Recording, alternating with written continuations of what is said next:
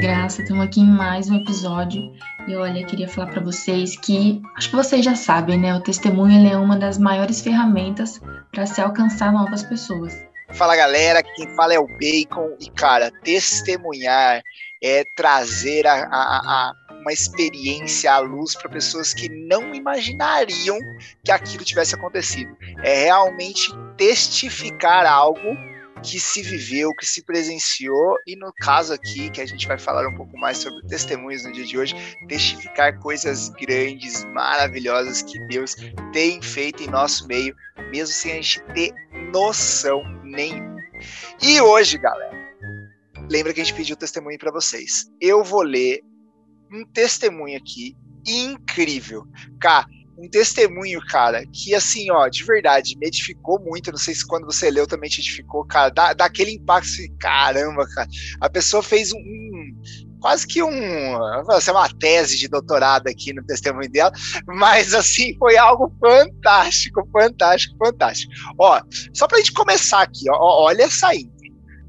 Sou mega fã de vocês, não perco um episódio e acho incrível o quanto vocês se entregaram para esse projeto que alcança e abençoa tantas pessoas. Bom, como vocês pediram testemunho da galera no último episódio, vou compartilhar o meu, que na verdade é uma sequência de fatos do processo que Deus permitiu em minha vida. Segue anexo fragmentos de minha história. Um grande abraço. A nossa convidada de hoje, Laís Cruz, Aleta de Coffee. Fala, Laís! Oi! Fala, pessoal. Beleza? Belezinha. Olha que eu tô com frio na barriga, hein, pra participar. Ai, que da hora, que da hora. Adoro. Gente, a Laís só escreveu cinco páginas de testemunho, assim. Pouca Sim, coisa. Tem, quase nada, quase nada. Deixou uns destaques, uns, uns, umas coisas em negrito, colocou aqui todo um bullet points, cheio de charamanaias aqui, gente. Muito, muito da hora. Letra de prof, Laizinha, bem-vinda ao Papo de Graça, moça. Muito bem-vinda. Valeu mesmo, Bake e Carol. É uma honra estar aqui com vocês. Eu acompanho mesmo todos os podcasts no meu tempo, enquanto eu estou dirigindo, principalmente para ocupar, né? Esse espaço. E também quando eu estou aí nas artes, fazendo alguma paredinha, se o cliente não está por perto, eu também aproveito muito esse, esse ouvindo vocês e sendo muito edificada por Deus. Que da hora. Que da hora. Gente, hoje aqui a gente vai fazer aquilo, a gente pediu testemunhos realmente, vocês viram da Laís aqui, a gente vai contar a história da Laís, mas a gente não vai ler o testemunho dela, gente, cinco páginas aqui, eu vou preferir, falar assim, vamos convidar a Laís de uma vez por todos, vamos trocar uma ideia com ela, vai ficar muito mais legal, e ao vivo, né, é, tem ainda mais sentimento, ouvir a Laís mesmo falando do testemunho dela vai ser bem legal. Mas mais pessoas mandaram testemunho, a gente selecionou dois testemunhos aqui, que ao invés de jogo hoje, nós vamos fazer leitura de testemunho. E aí, eu queria convidar a Ká. Você leu o primeiro testemunho pra gente? Com certeza. Vamos lá. O primeiro testemunho que enviou pra gente foi a Tainá Caproni. Uau. E é o seguinte testemunho dela. Eu cresci na igreja, mas nunca havia tido uma experiência com o Espírito Santo. Vivi uma doutrina, mas não tinha meu secreto. Como era nova, para mim era tudo proibido e me questionava por quê. Me senti ferida pela instituição e decidi sair na adolescência. Iniciei um namoro não cristão com 15 anos com um ateu, e isso me fez ainda mais me afastar de Deus e a cometer coisas que, que o desagradavam. Tive problema com vida sexual, bebida, drogas, tive um envolvimento muito forte com pornografia na época, por influência do meu ex, pois ele me dizia que era saudável e normal, que era bom satisfazermos essas vontades carnais e que, a, que e que havia pecado nisso, que não havia pecado nisso, afinal, somos humanos, né? Eu me afundei cada vez mais nisso. Quando vi, já não sabia mais quem eu era e a quem pertencia. Já estava distante demais de Deus e da minha família. Caí em depressão, ansiedade. Foi a época em que eu mais me, me envolvi com bebida alcoólica e drogas. Como, como meu relacionamento havia acabado depois de anos, me vi por carência buscando atenção em outros homens de uma forma errada e fui me afundando cada vez mais. Por uma atitude desesperada, busquei minha espiritualidade através do espiritismo e centros de Umbanda, onde fui consagrada a Exu e Pombagira, como filha deles e assim fui seguindo, andando para trás. Sofri abuso sexual durante esse período, e me ajudou a afundar ainda mais. Tentei suicídio e fui internada por isso. Somente quando tive alta e me vi obrigada a voltar a morar com a minha família, que voltei a sentir o constrangimento da vida que estava levando e a buscar a Deus. Após tudo que passei, estando próxima da minha família, eu fui capaz de ver o quão deplorável estava a minha situação e que eu deveria fazer algo sobre, pois aquela não era Tainá, não era a minha essência. Sempre fui uma menina pura, cheia de amor e empatia, e aquela não era eu, não estava sendo eu. Senti uma necessidade enorme de, de ir numa igreja em busca de ajuda. Foi literalmente uma atitude de fé, e ali tive líderes espirituais que abraçaram a minha situação e a minha história e entrei no trabalho de libertação e cura. Pela primeira vez, tive experiência com o Espírito Santo. E meu Deus me chamou pelo nome. Na verdade, foi a primeira vez em que lhe dei ouvidos e disse: Eis-me aqui, Pai. E tudo fluiu. Fui salva, restaurada. Minha vida é um milagre e sou imensamente grata por viver isso. E é, e é um privilégio de fazer parte dos planos de Deus sobre a terra. Desde que aceitei meu chamado e reconheci minha identidade em Cristo, tudo tem dado certo. Muitas portas se abriram para mim. Fui, fui capacitada e preparada para viver meu chamado, o evangelismo. Conseguir um emprego na minha área. Tenho melhorado da depressão, da ansiedade. Minha relação com a minha família melhorou. Meus traumas têm sido tratados da melhor forma possível. Tenho sido restaurada em cada detalhe. Tem sido um privilégio viver por ele, pois ele retirou tudo que não convinha e colocou as pessoas certas na minha vida, que têm me impulsionado a viver os propósitos dele, que tem, e que tem o mesmo foco em Jesus. Tive o privilégio de de ter um novo namorado que me ama como nunca foi amada e valoriza, algo que eu achava que não merecia. Sinto o amor de Deus por mim através da vida dele.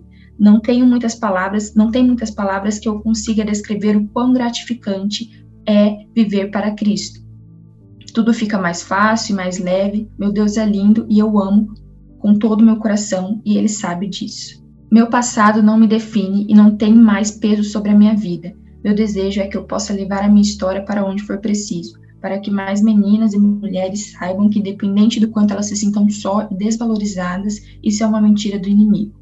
Deus as ama e as vê como meninas dos olhos dele e merecem ser tratadas como tal. E eu levarei, levarei o amor de Cristo por onde for. Viver em Cristo é tudo que eu sou. Glória a Deus. Uau, glória a Deus. Aí sim, Tainá, que bom ouvir seu testemunho, moça.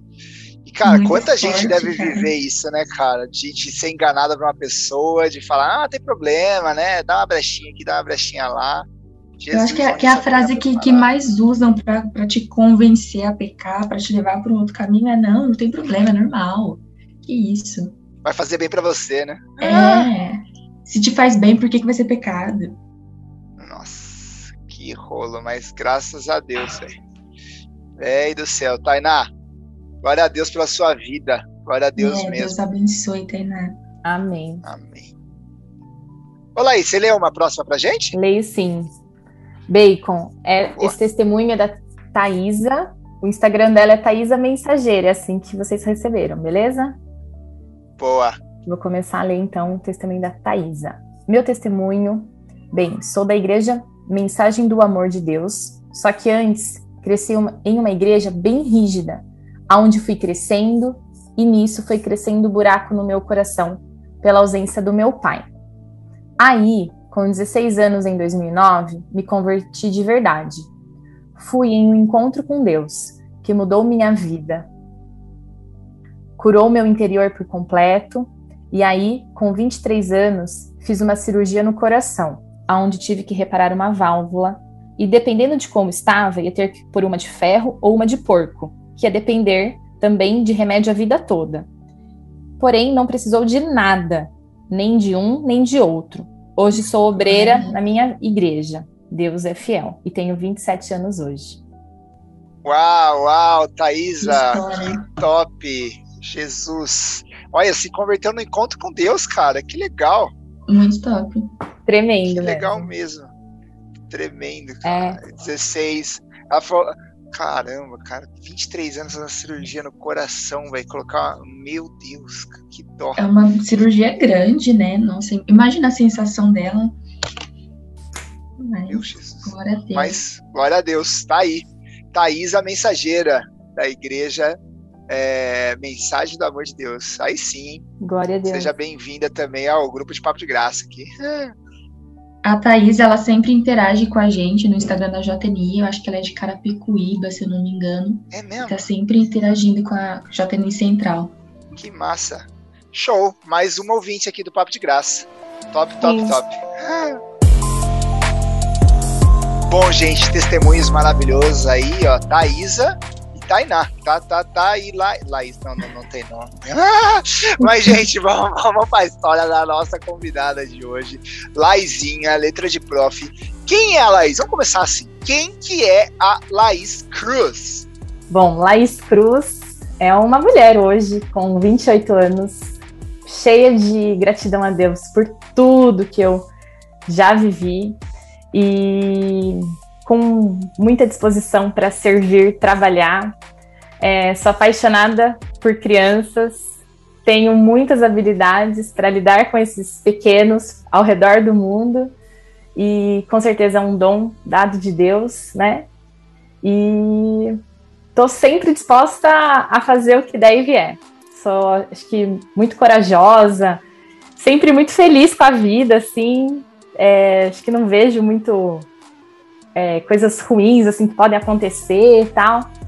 Mas tenho desfrutado mesmo da bondade de Deus e é uma honra estar aqui, como eu já disse anteriormente. E demais. Mas, Laís, conta aí pra gente, né? De onde é que você veio? se você é daqui de Campinas, qual que é a sua história com a sua família. Bom, gente, eu sou de Campinas, sou filha de mineiro e de uma campineira, meus pais são duas pessoas incríveis. Tenho uma irmã, Larissa, que também é uma pessoa cheia de muito potencial e habilidades, porém um coração que a move, né, é, tremendamente. Eu nasci aqui em Souzas e a minha história com Jesus, ela começou também é, na escola onde eu cresci e vou contar acho que já já para vocês em algumas partes. Ah, da hora. Mas assim, você é, de, você é de Campinas, mas sua família é de Brumadinho, é isso, né? Meu pai, pai nasceu em pai. Brumadinho. Meu pai nasceu em Brumadinho. A gente vai para lá várias vezes no ano, né? E por conta da tragédia, ficou aí famosíssima, né? Essa cidade. E é um lugar incrível. E eu tenho muito orgulho aí de ter o sangue mineiro na minha, na minha vida, porque, a gente. Sangue mineirinho? Eita, povo bom, né? Com a comida boa, então. Cara, eu falo que a comida mineira, cara, é, é top 3 no mundo, velho. Top fácil. Não, não fácil. tem igual, não tem igual. É, velho. E a, a, comida, acho que tá tão assim no nosso, na nossa raiz mesmo, porque é, meu pai, há 21 anos, ele vende o melhor hot dog aqui de, de Souzas, né? Ah, Minas oh. e região. E o purê dele, gente, é o purê mais caseirinho da vida. Ai, então, não. é muito difícil perder os quilinhos, viu? Mas tá, tá, no sangue, tá no sangue da minha família, do, da família do meu pai, principalmente, restaurante, cozinhar. E, e tem tudo a ver também o cachorro quente, esse, esse empreendedorismo na minha família, o quanto isso me impulsionou de atender pessoas, de servir, de ser, ter uma agilidade falar com o público, eu vejo na minha essência o quanto sou grata a Deus por ter crescido na família que eu cresci e ter os meus pais como referência de batalhadores, muito dedicados, sempre dispostos mesmo a conquistar o melhor, né? Do que eles puderam Glória nos oferecer. E Glória a diante, Deus. E diante de muito esforço. Mas, Laís, você falou isso do hot dog, né? E, e, como é que foi? Desde que você nasceu, sua família já trabalhava com isso? Como é que começou, assim? E, e você se envolveu nesse negócio? Como é que foi? Então, quando eu nasci, é, meu pai era garçom e trabalhou no Giovanetti por anos, por anos. É, e foi o primeiro emprego dele quando ele veio de, de Minas Gerais, né? E daí conheceu minha mãe e tal. Eu nasci. E aí meu pai saiu do ramo de garçom e comprou um caminhão. Trabalhou de caminhão. Gente, eu amava andar de caminhão com meu pai. Amava subir na caçamba, amava me Quem aventurar. Não gosta, né? Gente, era, era muito legal. E hoje ele conta disso tudo assim, falava: Meu Deus, você sofria junto comigo, né? Amava. De, de passear mesmo, eu tava com meu pai, pensa, naquele negócio gigantesco. E é muito assim da percepção, da percepção né, de Deus com a gente, né? Quanto nós somos pequenos e amados por nosso Pai. Enfim, uhum. é... o tempo foi passando, o caminhão dava muito problema. E aí a minha mãe começou a vender sorvete aqui em casa, vendia coisinhas assim no bairro, e até que ela teve a ideia de vender cachorro quente aqui em casa. E aí começou a dar certo. Uhum tipo, começou a dar certo tal, e aí eles começaram a tirar dinheiro do cachorro quente para pagar as contas do caminhão. E eles viram que não estava certo aquilo. Uhum. Pararam tudo, viram uma praça, que agora, não, né, desde 99 não é na nossa casa, é até hoje nesse mesmo local. E meu pai foi, vendeu o caminhão e começou a vender cachorro quente. E, gente, deu muito certo. Aí meu pai iniciou o cachorro quente lá em 99 e o primeiro dia, meu pai colocou uma faixa nessa, nessa praça dizendo cachorro quente de graça no dia tal. E ele colocou lá, tipo, sei lá, 200 cachorros quentes e ele deu para as pessoas daquela, daquele bairro. Super Nossa. estrategista. Caramba! Pra conquistar foi... com o temperinho mineirinho. e foi. E foi isso, Carol, que fez assim ser super famoso, né, desde o início dessa dessa bom, dessa generosidade, né? Eu vejo essa característica muito enraizada na nossa família. E quando você chega lá, desde há 21 anos, você, você é recebido com um copinho de batata palha, de aperitivo, enquanto você aguarda. Então, além do atendimento, meu pai é super simpático, enfim, então, desde os seis anos, eu sempre acompanhei minha família, porque meus pais não tinham com quem deixar a gente, então a gente ia junto pro cachorro quente, eu e minha irmã. Lá pelos 10, 11 anos, a minha mãe já não descia para essa praça e eu que ajudava meu pai. Então, pegava, perguntava qual era o pedido, embalava o lanche na sacolinha, recebia dinheiro. E eu lembro quanto meu Nossa. pai sempre é, me estimulava, é tipo a contar, né, a fazer cálculos. Então eu sempre daí fui muito boa em matemática na escola, por conta mesmo desse raciocínio rápido. E, e foi isso. Até os meus 18 anos, até eu, eu, eu, completar o ensino médio, eu sempre ajudei todas as noites. E, e até hoje, né? Se eu tenho aí um, um breakzinho, uma pausa, com certeza eu paro lá. Me delicio, porque não tem como enjoar. Ah, não tem como. Sabia que eu faço, todo meu aniversário eu faço uma hot dogada. Acho que faz muitos anos, cara. Nossa, desde que eu me entendo por tá gente, certo. assim, eu, eu, lembro aniversário de criança, de adolescente. No meu intercâmbio, eu fiz hot dog pra galera lá. Fiz ano passado, esse ano na pandemia, eu fiz aqui em casa hot dog. Assim, é, é pensa no negócio que eu gosto, é cachorro quente. Então você precisa provar o do meu pai. Tem que provar. entrar Eu fiquei curiosa, eu preciso provar esse hot dog, pelo amor de Deus. Faz delivery para malinhas? Olha, eu posso levar, porque meu pai tá resistente com o delivery, gente. Pensa em alguém ah. que é um pouco ah. temático com as tecnologias. Nossa, que coisa. Mas eu aceito o hot dog. ai, ai, mas vamos, vamos, vamos, seguir. E aí, você, tá, você até tô com seu testemunho aqui aberto, você falou que com isso né, não tinha como frequentar a igreja muitas vezes, né? Porque vocês estavam tudo lá dentro do, da hot dogaria e não conseguia tempo, espaço, isso. noites para ir na igreja, é isso? Isso mesmo, Bacon. Quando eu tinha lá por volta dos três anos que o cachorro quente ainda não existia na nossa família, o meu tio, José Carlos, é, depois eu até conto um pouquinho dele. Ai, Deus. Ele que levou minha mãe para a igreja. A minha mãe tinha, né, algumas questões, tal. E ele convidou minha mãe para ir para um, um culto lá no, na igreja evangélica no centro, tal. Minha mãe foi, se converteu. Meu pai foi na sequência, se converteu, batizou.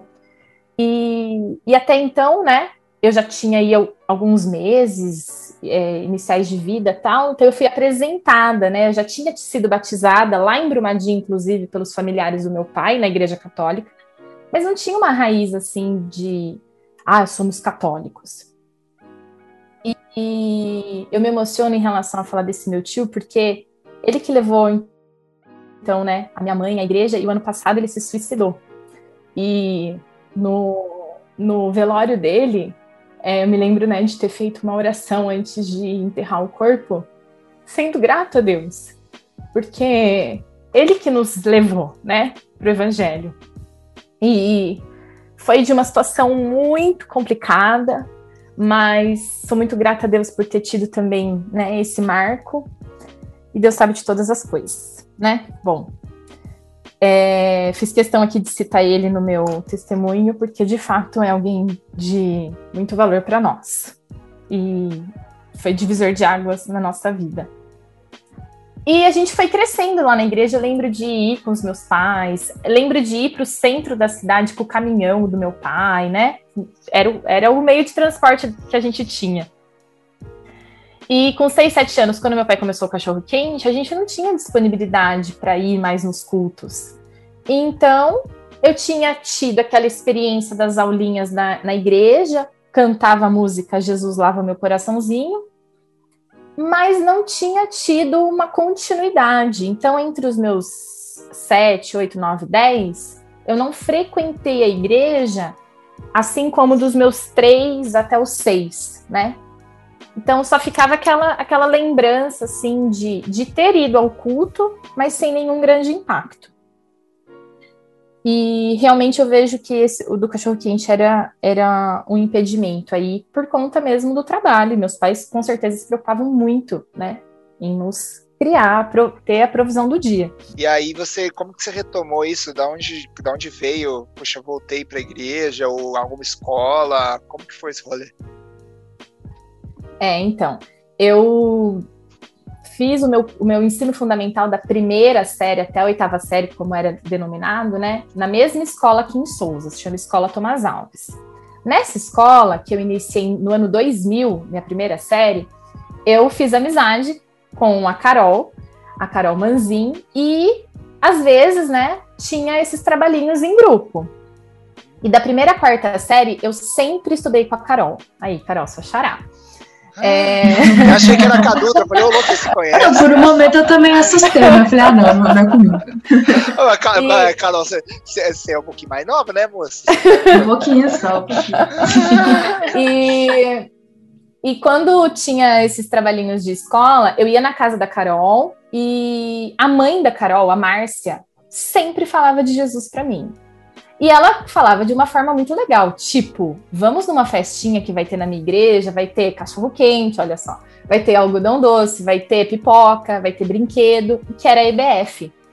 E eu me lembro, né, Escola Bíblica de Férias, e eu me lembro de, assim, ir muitas vezes a convite da Márcia, mãe da Carol, nessa igreja, que, era que é a Nazareno de Souzas, né, que anos depois eu comecei a frequentar. Então, assim, eu fui fisgada ali por Deus, né? Através do convite da Márcia, para ir nessas festinhas que eram deliciosas, né? Ah. E que criança que não gosta de um EBF? Nossa, não tem como. não tem como. Aí, Bacon, o que aconteceu? É, nesse ensino fundamental, eu também tinha na escola uma grade curricular de que tinha aula de ensino religioso.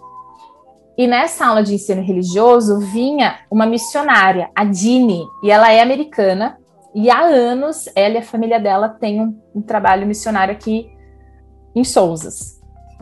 E a Dini é, falava das histórias bíblicas, e todo fim de aula ela apresentava um versículo bíblico para decorar para a próxima aula. Quem memorizasse e recitasse na próxima aula, ela fazia uma marcação na tabelinha.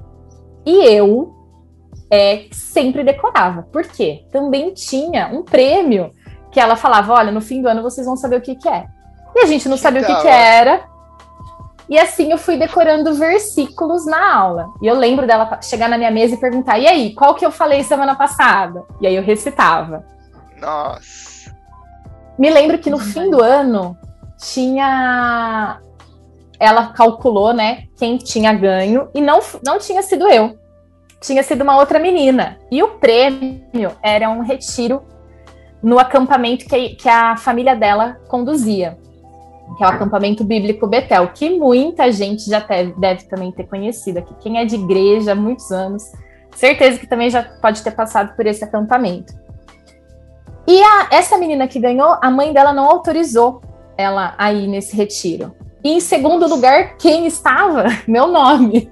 Uau! Ela. E aí eu fui para aquele retiro, gente. Olha, ali, ali foi assim. É, eu me emociono de lembrar, porque foi muito legal. Todas as brincadeiras, as gincanas, a organização, aqueles batuques na mesa para fazer tum, tum, tá, tum, tum, tá. Que hoje eu reproduzo isso com os meus alunos na sala de aula, porque ficou enraizado e inesquecível.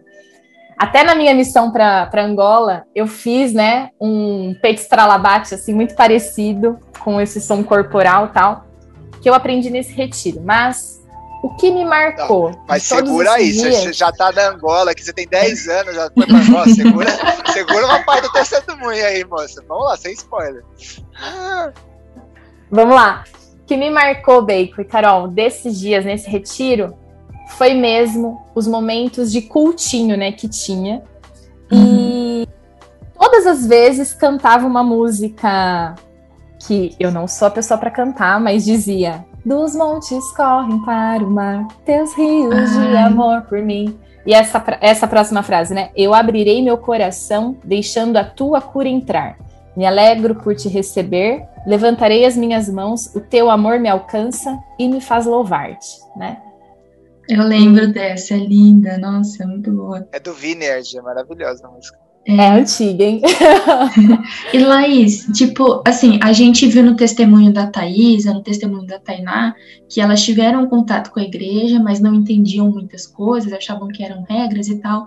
Você sente, teve algum momento em que você passou de fato a entender o que estava acontecendo e a mudar realmente a sua vida, ou foi já nesse acampamento, ou foi um tempo depois? Como é que, que foi esse processo para você? Não, foi um tempo depois, Carol, porque assim, nesse acampamento eu fui muito impactada pela presença de Deus. Eu me lembro de chorar rios mesmo. Eu acho que o louvor já fala de rios, eu chorava muito. E eu pensava, uma criança, né? O que, que eu tô chorando tanto? E hoje eu entendo perfeitamente. Eu sentia graciosamente a presença de Deus me marcando, né? Tanto. E, e aquilo foi um marco muito especial. Então, assim, Deus estava dentro de mim, né? E, e ter essa percepção. Porém, não foi nesse momento que eu me alicercei na igreja ou que eu comecei a frequentar uma igreja. Demorou ainda um tempinho. É, e, e o, tempo, o tempo foi passando, né? E eu sempre continuava sendo amiga da Carol Manzin, a Márcia ia na igreja, na, na casa dela, ouvindo sobre Jesus. Até que, é, nesse período aí dos 10 anos, eu acho que daí eu já comecei a receber, né, muitas da, dessas presentes, das bênçãos correndo atrás de mim. Quando, aos 10 anos, eu ganhei uma bolsa de inglês, a qual eu cursei por outros 10 anos sem pagar nada.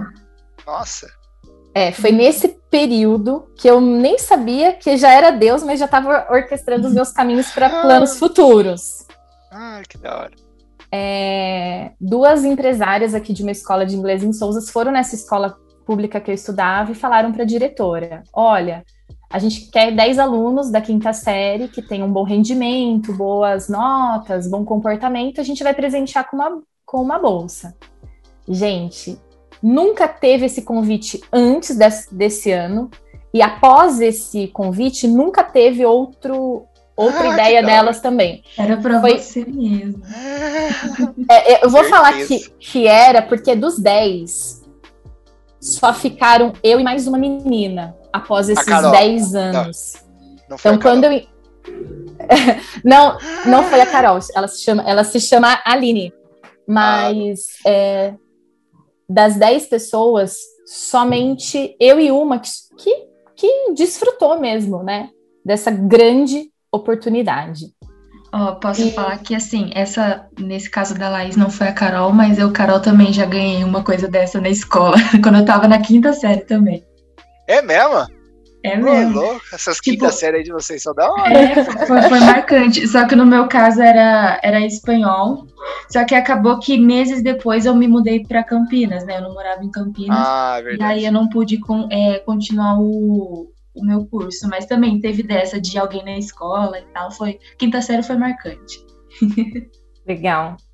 É, eu, e marca muito a gente, né? E para mim, Bom, mais para frente eu vou contar o porquê que isso fez tanta diferença, né? A gente sabe que o inglês, ter um outro idioma, é muito importante, porém, para mim, tem um marco específico aqui. É, a, respondendo a pergunta da Carol anterior, eu não tinha ido para a igreja assim de cara, porque a adolescência foi chegando, da quinta série eu já estava, né? A gente falava que era o outro lado lá da escola, o ginásio, começaram-se as paquerinhas, comecei a ficar com os meninos, porque eu não tinha é, uma assim, algo específico, ah, não vou beijar. Por que, que eu não vou beijar? Tá, as minhas amigas estão beijando, mas não era aquela coisa como hoje, né, gente? Era a paquerinha que ainda tinha uma cartinha, não era nada de celular, então, assim, era uma coisa ainda mais romantizada, tipo, vou te encontrar no portão da saída, né? Era aquela coisinha muito romantic, total. E aí eu conheci um menino que hoje ele é um grande amigo meu. Graças a Deus, assim, Deus restaurou totalmente a nossa amizade. Hoje a gente dá risada, né, do passado. Ah. É, mas que a gente ficou assim, apaixonadinho na época um pelo outro. Quantos e anos? Eu tinha 13 anos, em 2006. Nossa, criança é. ainda. Criança. Não sabe de nada, inocente. Sabe de nada. e a gente ficou na época tal, e ele falou assim: e aí, que religião que você é? Eu falei, gente, católica eu não sou, porque nunca fui. Acho que vou falar, vou falar que eu sou evangélica. Aí é crente ficando, glória a Deus. Você cantar um louvor, então vou falar que eu sou evangélica. Tanto Você que cantar não... o Desmontes corre para o mar e o, e o Senhor lava meu coração. Não, aqui no, até do testemunho, né? Eu coloquei risos, né? De, disse que eu sou evangélica, misericórdia. Mas como eu falei, era uma. Era uma, uma experiência muito rasa, não tinha nada de. Né, enfim, não tinha discipulado nenhum, não estava em igreja nenhuma. Bom, e aí eu lembro que dele perguntou assim: Sério, você é evangélica? Então a gente vai casar. Meu avô é pastor. Eu também cresci ah. na igreja. o crente emocionado, clássico.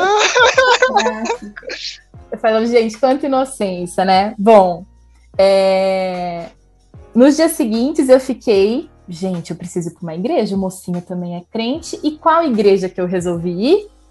Na que eu tinha ido quando eu, eu ia nas festinhas da Márcia, na EBF. E cheguei para os cultos, isso foi em agosto de 2006. E comecei aí todos os domingos, agosto, setembro, outubro, novembro. E, e detalhe, o menino nunca mais, assim, foi coisa muito. É, ele não foi na igreja? Não, porque ele morava do outro lado, tipo, eu moro em Souza, ele era do Ouro Verde, né? Cidade ah, de carro. Divisa, divisa, dois bairros depois só. Então, não, não, nunca teve nada. E a gente só, na época, conversava de MSN, mas eu estava apaixonado. E fui para fui igreja. No que eu fui para igreja, conhecia muita, muita. Tinha muitos adolescentes da minha idade, que era da escola, e fiz amizade. E fiquei na igreja, indo de domingo a domingo.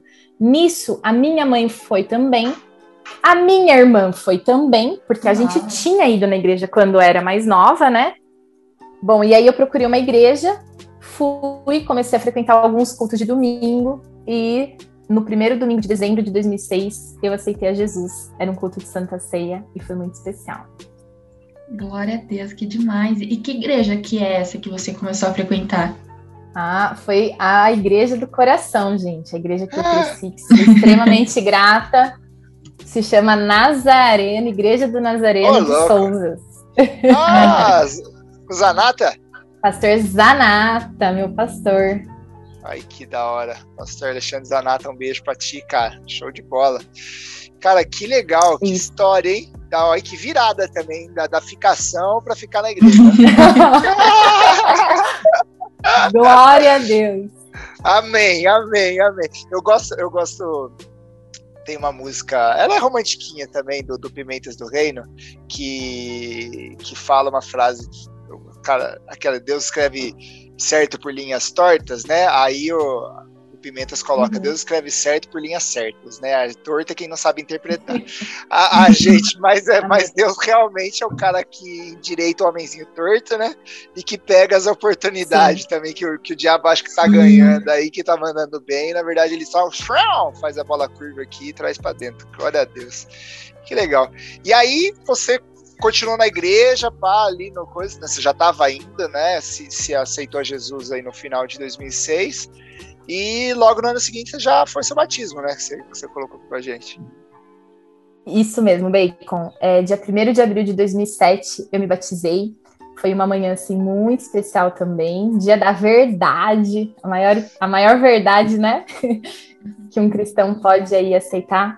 E eu comecei uma caminhada mesmo nos ministérios, me envolvi facilmente com a galera, comecei a primeiro participar do ministério de teatro da igreja. Me lembro que tinha teve um plano de leitura bíblica, então eu tive ali a primeira experiência de ler né, o Novo Testamento com, com muita constância. Eram, lembro, me lembro que eram três capítulos por dia. E o meu líder que me acompanhava falava: Nossa, Laís, você tá lendo mesmo, ninguém, ninguém daqui tá lendo. Mas era aquela coisa assim do primeiro amor, né? Como a gente sempre é. comenta. E, e, foi engraçado que nesse período eu já estava ainda estava na escola e era período integral e muitas das aulas a gente não tinha aula. Escola pública, infelizmente, né, ainda tem alguns desafios em relação a isso. E galera, eu pegava a minha Bíblia no momento que eu tinha que lá cumprir os três capítulos por dia, eu ia lá na frente e falava, gente, a gente está sem aula, deixa eu ler uma coisa aqui para vocês. Acredito. E eu lembro do Digão, um colega meu da escola, ele falava assim: Ô Laís, é verdade que tem uma tal de parada do semeador? Eu falei: olha, tem uma tal de parábola do semeador. Peraí que eu vou ler para vocês. e quantas aulas foram dessa forma? É, se a galera me ouvir, vai poder testificar aí, porque foi isso mesmo. E quantas aulas também tinha a professora substituta na sala, não estava dando aula, eu falava, professora, licencinha, eu posso ler uma coisa para a galera? Gente, o na silêncio. Na escola, na moral.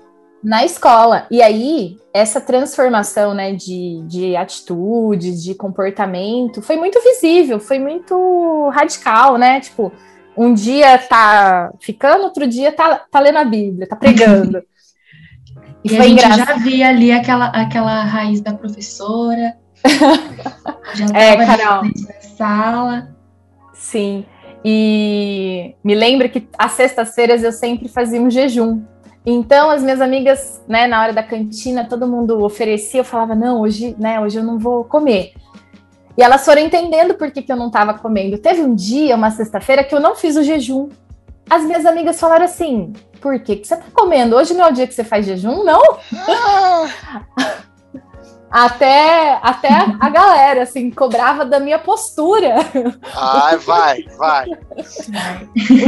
o, que, que eu tinha que fazer? Enfim.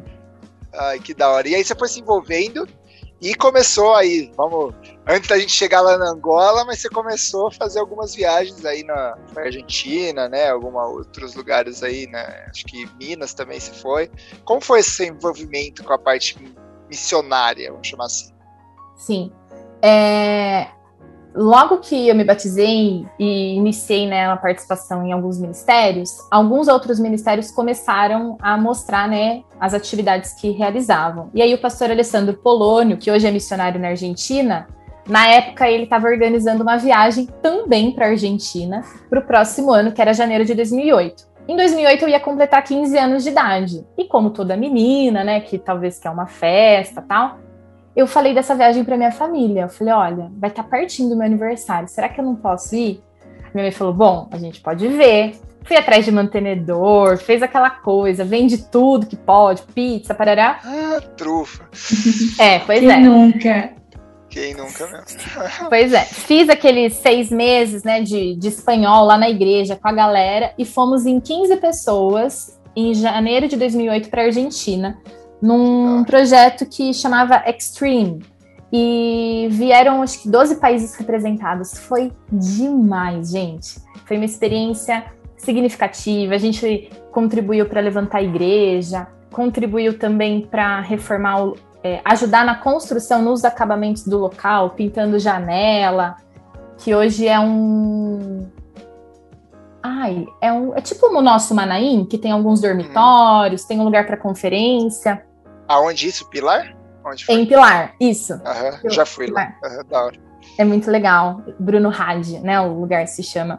Fui, participei. Tinham alguns países representados, né? Tinha uma galera em peso dos Estados Unidos. Então, ao invés de praticar meu portunhol, eu pratiquei demais o meu inglês. Que eu tava ali Doideira. na. Nossa, eu tava a mil. Seria a minha primeira experiência, de fato, conversando com um gringo. Então, ah. gente, foi demais. Uma Deus, assim, foi. Eu fiquei, assim, muito feliz de ter tido aquela experiência. Primeira vez que andei de avião, primeira vez fora do país, conhecendo gente de vários lugares do mundo. Foi muito mesmo impactante.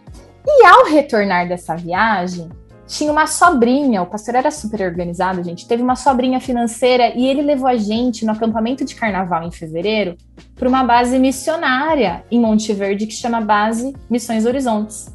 E lá teve muita, muita, muita ministração em relação ao que é missões. E eu não tinha, assim, noção do que era. Então, eu fui ministrada e totalmente impactada por aquilo. E eu me lembro da gente subir, né, na Pedra Redonda lá, que é um lugar com uma vista maravilhosa, e receber muitas orações, assim, dos missionários que nos receberam.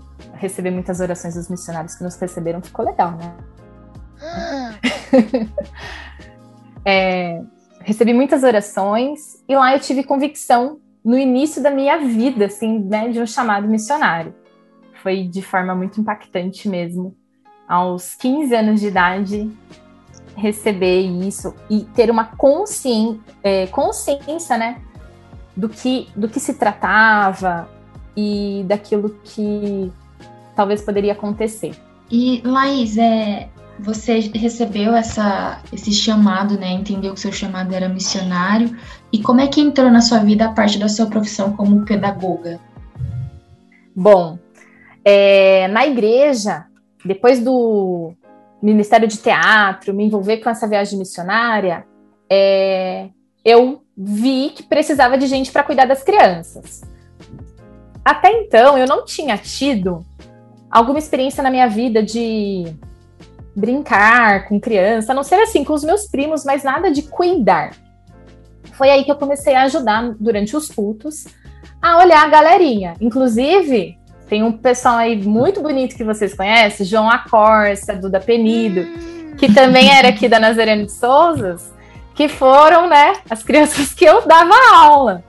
E aos poucos, eu deixei, né, de ser a pessoa que ajudava e passei a ter a minha turminha na igreja. Passei a realmente preparar uma aula, ações na igreja, com a esposa do pastor Alessandro Poloni, que é a Cristiane Milese, que é incrível. E ali ela, ela foi falando para mim, Laís, você leva muito jeito. Laís, você é, pense bem sobre pedagogia. E assim, eu ainda estava naquela escola pública. E eu não via, é, na minha atual realidade, informações suficientes para eu prestar um vestibular e passar numa faculdade, porque a escola não estava tão legal, né? Foi aí que uma mulher, que é uma grande amiga hoje, a Rosana, na viagem da Argentina, ela falou assim para mim: lá, por que, que você não vai pedir uma bolsa no Notre Dame, que é um colégio aqui da saída de Souzas? Eu falei, Rô, será? Ela falou, Laís, você tem tudo para conseguir uma bolsa. Eu falei, bom, vamos ver. Pedi para minha mãe ligar lá naquela escola. Falei, mãe, marca uma reunião. Minha mãe falou, o que, que eu vou falar? falei, mãe, você não vai falar nada. Quem vai falar sou eu.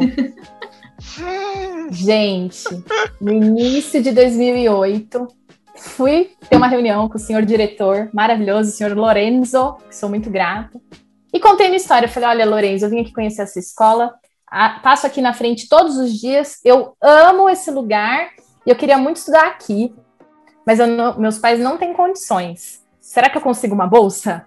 Aí ele olhou para mim e ele falou: vamos conversar. Daí contei do cachorro quente, contei de tudo. Falei dos meus trabalhos sociais que daí eu já até então já estava fazendo.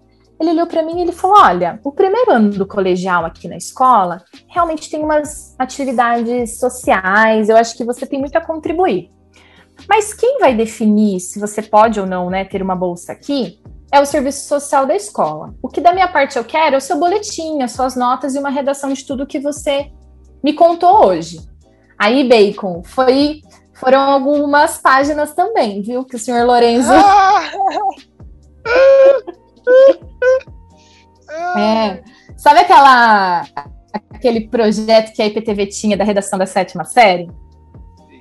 Para ir nos, nos estúdios da IPTV. E esse aí, esse aí, eu fui também. A minha ah. redação foi selecionada. Tá então, tá na.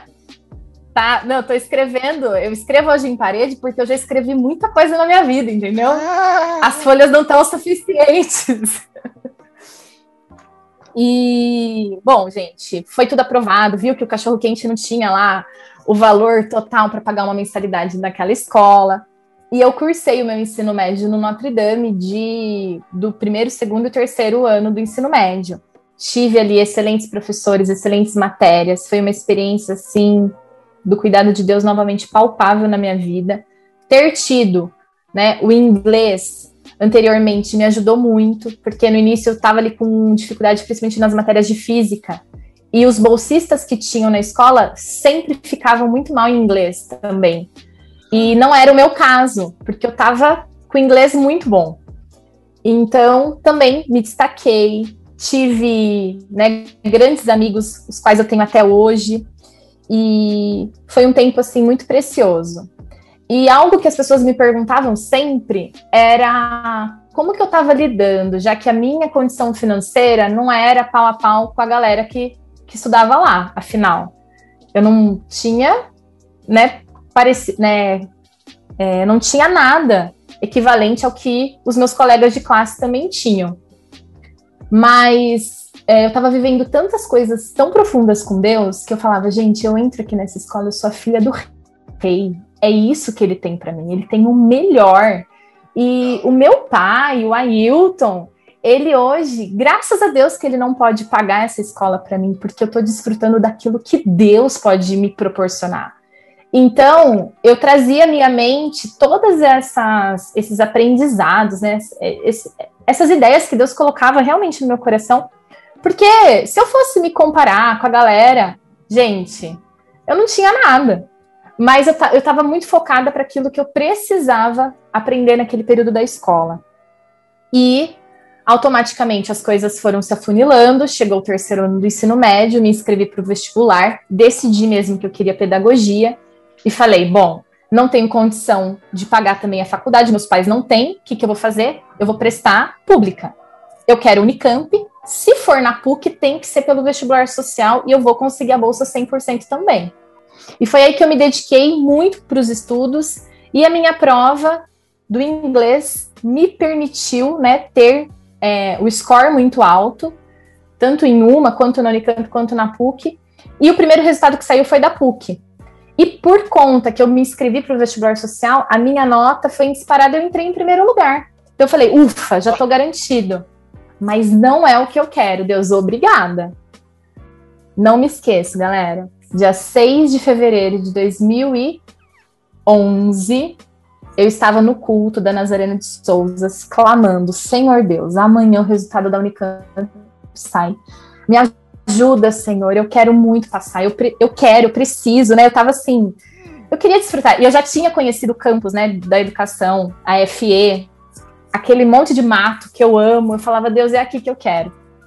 E, gente, ali foi uma das experiências mais é, palpáveis com Deus. Eu escutei a voz dele nitidamente. Eu estava assim, Deus, por favor, eu quero passar, quero passar. E durante o culto, uma voz inconfundível nos meus ouvidos: Você passou. Eu tive ali uma tranquilidade tão grande dentro do meu coração que eu não tive dúvida mesmo. Eu falei, eu passei. Amanhã vai sair o resultado da Unicamp e eu já sei que eu entrei. E foi exatamente isso. Dia 7 de fevereiro saiu o resultado, entrei na faculdade e é, foi um período que eu fui realmente me capacitando. É, desfrutei muito dos pockets, dos grupos cristãos. Não me desviei nem para direita nem para esquerda, permaneci forte, fiel ali e tal. É, soube aproveitar muito daquilo que Deus realmente me ofereceu. E nesse período, né, dos 18, eu entrei na faculdade, na verdade, com 17, é, até os meus 20, 17, 18, 19, 20, 21, 21, né? Isso. Eu, eu me envolvi muito na igreja. Então, aqui na Nazaré de Jesus, eu continuei, gente. Podia ser de tudo. Podia ser na recepção, passando a música no projetor, fazendo vídeo, dando aula para as crianças, é, abrindo culto, fechando culto. Aí fui até a líder da JNI, por conta mesmo de, dessa vontade de servir, né? E de me dar bem com todo mundo, de estar tá sempre disposta, disponível. E foi um período que eu desfrutei com muita alegria, né? Daquilo que Deus estava me proporcionando. E eu sempre compartilhando a bondade de Deus, o quanto Ele nos abre portas, as bênçãos literalmente correm atrás de nós. E eu estava ali, com meu testemunho, né? Podendo abençoar tantas pessoas, meninas, que também estavam, né? No período de prestar vestibular, enfim. Que legal, que legal. E aí já né, encerrando essa fase ainda como começo de professorado, vamos chamar assim, você foi parar no comunitária onde você dá aula hoje, certo? Certo. Aí é presente de Deus duplicado. Ah, que da hora. É, paralelo à faculdade, eu continuei faz... indo naquela escola, o Thomas Alves. Eu continuei indo com o meu pastor fazendo evangelismos. A gente pediu autorização a diretora sempre falava: venham, venham, venham, venham, eles precisam ouvir sobre Jesus. E eu ia de porta em porta e falava sobre Jesus. Já na faculdade, né? Então, contava que eu tinha tido a minha trajetória lá na escola, que todo mundo precisava se dedicar, testemunhava disso. E até que uma professora de matemática me viu, ela falou: O que, que você está fazendo? Eu falei: Marília, eu estou fazendo pedagogia. Ela falou: Onde? Na Unicamp. Ela, meu Deus, que orgulho. Ela falou, Laís, é muito bom, né? Ver que tem alguns que segue o rumo, tal. E, gente, essa professora, 15 dias depois, ela ligou na minha casa e ela falou assim: que a Marília da escola, a gente se viu lá naquele é, dia, né? Você estava fazendo evangelismo. E eu quero te falar uma coisa: você conhece escola comunitária? Eu falei: ah, já ouvi falar, né? Lá no curso de inglês tinha tanta gente que estudava fazia aula comigo do inglês e estudava nessa escola, ela falou: então, tá tudo certo para você trabalhar lá. É, liga na escola, conversa com a Cristina, com a Cristina Cruz e pode ir, tá tudo certo. Gente, eu estava no primeiro ano da faculdade. Eu cheguei lá, conversei com essa coordenadora, a Cris, e eu falei, Cristina, eu tô aqui, né? A Marília que pediu para eu vir aqui. Ela ah, você que é a Laís? Olha, é, você pode trabalhar de manhã ou de tarde. Na época, como eu fazia o período integral, eu, eu tinha aglomerado as minhas aulas no período da manhã, para poder trabalhar, fazer alguma coisa à tarde. Ela falou: ó, então você vem no período da tarde, já começa no tal dia. E assim foi a minha entrevista, entrevista de emprego. Ela que só perguntou qual a disponibilidade de horário que eu tinha. Deus realmente já tinha preparado tudo. Que demais. Laís, e você contou pra gente, né, da, do seu lado missionário, de você como professora, e assim, muita gente, inclusive eu, te conheceu como letra de prof, né? Uhum. Pelo, pelas, é, por, por, todo o trabalho artístico muito bonito que você faz, já fez nos cultos e tal. E como é que essa parte entrou, assim, na sua vida? Quando que você começou com o lettering? É, o lettering ele veio como uma resposta de algo que eu estava pedindo para Deus. Mas antes disso, é, eu finalizei a faculdade, né? Tive o meu período na faculdade. Na escola eu era monitora apenas, porque eu não era formada, então eu não tinha uma sala de aula, eu não era professora, né? Estava tendo a experiência. E como eu falei que eu sempre estava nos cultos, é, participando de tudo, gente, eu amava e amo até hoje um caderninho. Eu anoto tudo. E é uma forma, é uma estratégia que eu tenho para poder prestar atenção naquilo que está sendo falado. Alguém fala alguma coisa, se eu não tenho caneta, eu escrevo com o dedo, assim, na perna, no vento, no espelho, aonde eu posso escrever algo algo que está muito dentro de mim. E é, um dia eu tinha passado por uma situação pessoal, um término de um noivado muito que foi um marco assim na minha vida. Eu louvo a Deus por ter passado por tudo que eu passei, porque também contribuíram para me formar a pessoa que eu sou hoje, né? É, coisas boas e não tão boas cooperam para o nosso crescimento, amadurecimento. E eu vivi, acho que, muito no mundo da Disney, então foi de extrema importância ter passado por, pelo que eu passei. E eu pedi algo novo para Deus. Eu falei, Senhor, é, me dê algo novo, algo que me impulsione para o teu chamado, algo que me mova para o teu propósito. Porque nesse período eu já não estava envolvida em nada na igreja. Eu, eu, eu sempre estive envolvida em algo. E nesse relacionamento, é, eu permiti com que eu não participasse das coisas, porque, ah, se eu vou me casar, eu tenho que me preparar para o casamento. E foi, eu percebo hoje que foi uma das estratégias, né, assim, de me paralisar daquilo que estava me movendo de fato para o meu propósito, né? O impeditivo mesmo, e eu desfrutei disso e hoje carrego aí muitos aprendizados em relação a isso. Como eu estava nesse período sem servir, sem me desfrutar daquilo que eu sempre estava engajada, eu parei e fiz uma oração a Deus. Eu falei, Senhor, eu quero viver algo novo. É, eu almejo, né, desfrutar, servir e tal. Foi aí que um dia minha irmã chegou com uma plaquinha para o salão dela e falou: Tata, escreve aqui para mim com essa caneta é, produtos com desconto. Era uma lozinha preta, uma caneta branca, e o contraste fica muito legal nessa superfície. E quando eu escrevi, ela olhou e ela falou assim: Tata, você podia trabalhar com isso. Eu falei: Imagina a loucura da escola, conciliar com um, um trabalho extra. Não rola. Só que a caneta ficou em casa. E eu fiquei escrevendo em tudo que eu via pela frente, né? Já amava anotar tudo. Então eu comecei a escrever em potinho de tempero, pegava porta-retrato, tirava foto, colocava uma cartolina embaixo e fazia um versículo. Postava no meu Instagram pessoal. Até que eu comecei a pedir, receber encomendas da galera, né? Tipo, ah, faz um quadrinho para mim, não comecei a cobrar no início, porque eu não achava que aquilo era um trabalho, fazia tudo, com muita generosidade, até que uma conhecida falou: faz a lousa do meu casamento? Eu falei, faço. Cavalete era 50 reais, a lousa 25, a caneta 30, um valor aí, mais de cento e pouco de, de material, e eu cobrei 50 reais apenas, gente. Não sabia cobrar, ah. não sabia não sabia vender, não sabia nada. Louco. E fiz o lettering para ela, que na época nem sabia o que, que era lettering. Fiz a lousa. Isso que eu ia falar, né? Você você pegou esse comecinho do movimento. Hoje outras pessoas fazem, mas assim, pelo menos eu, né? A pessoa que eu lembro que começou a fazer isso foi você. Então, é, eu comecei a fazer assim os textos, as frases no formato daquilo que eu fazia na lousa da escola. Então, a minha habilidade como professora me permitiu muito agregar a simetria de um papel sulfite para uma lousa gigante, significativas na minha trajetória, para eu chegar no Letra de Prof.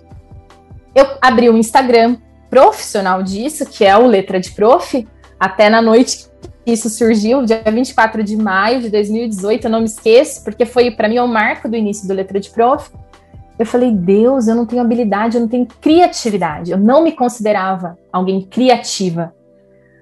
E o tempo foi passando, eu fui realmente agregando com muita pesquisa, assim, mas a pesquisa, gente, ficar vendo Instagram, tutorial do YouTube, é, essas o que está ao nosso favor hoje em qualquer área, né? Então a galera aí que está ouvindo, você tem aí uma habilidade em qualquer área, seja andar de bicicleta, se quiser aprender o que você tem que agregar mais para poder ter um desempenho melhor, você vai achar tudo muito fácil. E eu vi que a caneta dava para escrever em parede, e foi durante a conferência do Inspire, em 2018, que despertou isso em mim também, porque foi falado muito sobre as esferas da educação, saúde, artes, né, política, e eu me vi assim muito alimentada com palavras mesmo de motivação. E foi durante a conferência do Inspire que eu fiz é, voltando para casa, eu fiz o lettering no meu quarto, a primeira arte no meu quarto, Nossa. que foi a frase: O amor me amou. Nossa, e. Que da hora.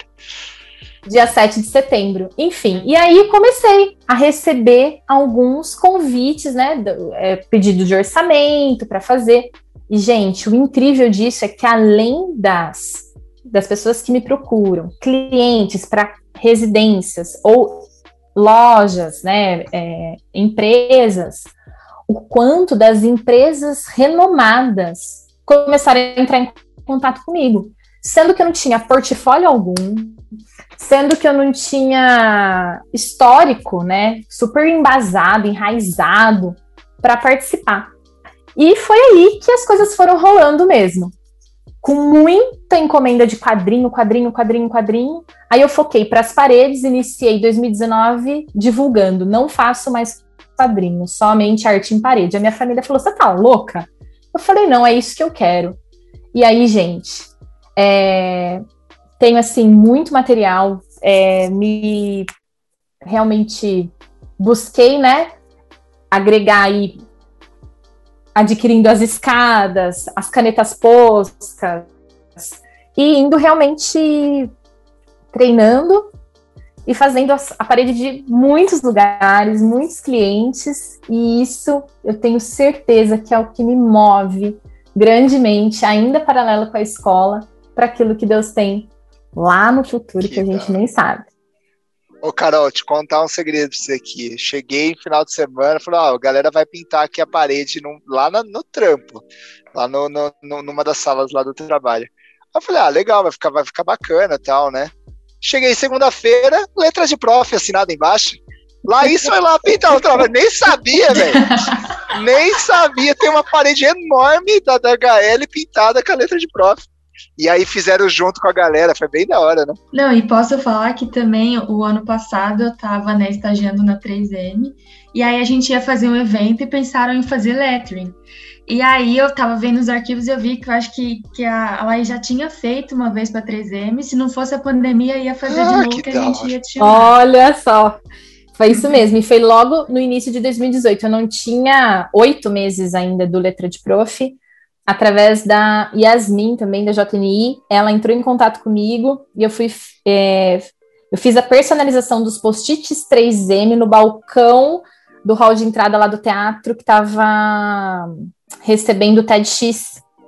E eu fiquei personalizando ao vivo os post-its para a galera, tipo, qual é o seu a sua meta 2019?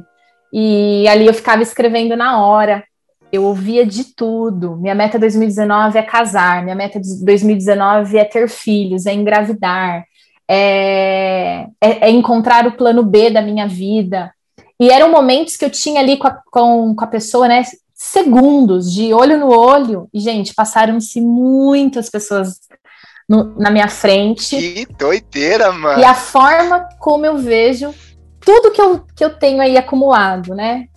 O trabalhar no cachorro-quente com meu pai, atender pessoas, agilidade, é, fazer missões, você ter abertura para falar de Jesus, ter, o seu comportamento, testificar em frações de segundo para poder presentear uma pessoa ali com uma palavra, né? E esses, por exemplo, é um, são alguns dos, dos lugares, das experiências, outra, outros eventos também em São Paulo, de vir muita gente na minha frente e eu poder escrever em canecas, por exemplo, ouvir a história da pessoa. De fato, gente, é o meu campo missionário. Hoje eu tenho é, 100% de convicção do quanto letra de prof é fruto daquilo que eu semeei, busquei, né? E fui agregando aí com os, os propósitos dele mesmo na minha vida. Que da hora. E, gente, para encerrar, Laís, que papo gostoso. A gente falou lá atrás, você foi parar lá na Angola, lá em Angola, não lá na Angola, na Angola é a galinha. Lá em Angola, é... você participou de várias viagens, né? Você começou aí na, na central, inclusive pela EBD de, via... de emissões, né? Mas Isso. conta essa história da, da, da Angola e, e, deixa aí para a galera um, um, um recadinho final para gente. Beleza. A Angola, é, participar né, dessa viagem missionária, para mim, foi realmente um presente de Deus, assim, uma cereja do bolo, por ter tido tantas outras experiências em evangelismos. E lembram da Márcia, da que eu ia na casa da Carol, né? Eu, a Márcia, a Rosana também, nós, nós, é, nós fazemos um evangelismo nas escolas públicas em Campinas e a gente faz aí um angaria recurso, vai e faz um dia feliz com pipoca, algodão doce, cachorro quente e tal. E já foram algumas escolas, principalmente na periferia da cidade. E essa experiência de fazer né, a missioneca usando o vestido sem palavras, que daí eu fui aprendendo, foram contribuindo para eu ter realmente essa habilidade de servir com crianças. O projeto o qual me fez a ponte para eu ir para Angola se chama Zuzu for Africa. É um projeto que tem como objetivo resgatar a infância das crianças africanas com a confecção manual de bonecas. E é, é um projeto que ele tem como fundamento né, o cristianismo, porém podem participar pessoas que sejam de diversas religiões ou não. Mas lá o momento do, do acordar, né, o nosso momento de é, alinhamento, sempre é com o devocional. Então também é uma forma da gente semear né, a palavra para o grupo que está conosco. É, em 2019, acumulando aí essas experiências dos evangelismos, eu tive a honra também de participar dessa viagem. Nós ficamos em duas comunidades e foi um tempo preciosíssimo do quanto eu fui impactada com a alegria, com a disposição. A gente achou que a gente ia servir e para abençoar a comunidade, é pelo contrário. O quanto eles nos cercam com o amor dele, a alegria, o, o canto, as palmas de um povo que a gente considera, né, no nosso olhar, tão pobre de realmente recursos materiais, mas eles são tão ricos em tanta é, alegria, amor a Jesus, né? Nós fomos para uma comunidade, uma igreja que nos recebeu e Gente, aquilo que eu fui acumulando de experiência nas escolas públicas, fazendo tchutchuê, Deus ama a mim e a você, com 200, 300 crianças, né, de uma vez só. Lá eu pude fazer com 800, 900, sem microfone, apenas com o batuque, lá do meu retiro de 10 anos de idade, é, realmente o quanto todas essas coisas permitiram com que formasse é, essa evangelista, né? Que eu sou também no momento desses é, dessa interação com as crianças. Então pode colocar 800 na minha frente, que é incrível o quanto que Deus age através para dar conta e realmente todo mundo num coro só. É muito lindo. E o que Deus faz. Que da hora. Bom, glória a Deus, que papo gostoso mesmo. Ô, Laís, pra gente terminar, cara, a gente tem que ter o nosso bate-bola jogo rápido, tá? Sim. Ó, e aí a gente vai fazer o seguinte, cara, é, é a, nessa temporada é o bate-bola jogo hiper rápido. Então é uma palavra uhum. nossa, uma palavra sua. Fechou? Sim. Beleza. Só como a gente só, só tá em dois, vou fazer uma da calma minha, uma da calma minha, fechou? Combinado. Então, vamos lá. Cá, você começa. Missões. Propósito. Pessoas. Hum, conexão. Educação. É a solução. Graça. Amor. Show de bola. Valeu, Laís. Obrigado. Obrigado mesmo por ter aceitado o convite. Valeu, Bacon. Muito obrigada, Carol, de verdade, por compartilhar desse, desses períodos, né, que formaram minha trajetória e que com certeza desde criança eu vejo o marco de Deus na minha vida e aquilo que foi cooperando, né, para chegar no propósito final, que a gente ainda não sabe todas as coisas, mas eu vejo a oportunidade de compartilhar e semear a palavra, assim como eu fui ministrada quando criança, é, fazer o mesmo ainda adulta para alcançar tantas vidas. Show de bola. Top demais, glória a Deus. Valeu, valeu. Aquele abraço, galera. Falou. Valeu. Obrigado por você ter ouvido mais esse episódio do Papo de Graça. Se você curtiu, compartilha esse e os outros episódios com seus colegas. Dar 5 estrelas lá na Apple e follow no Spotify. Isso ajuda muito a gente. E um agradecimento muito especial à nossa convidada, Laís Cruz, que tirou um tempinho para sentar com a gente e contar um pouco da sua história. E um agradecimento também muito especial à galera que mandou e-mail, que compartilhou através do testemunho um pouco das experiências da vida. Muito, muito, muito obrigado. E para você que ouviu até aqui e quer compartilhar sua história com a gente, manda um e-mail para papodegraça sem É isso aí. Até o próximo episódio. Valeu!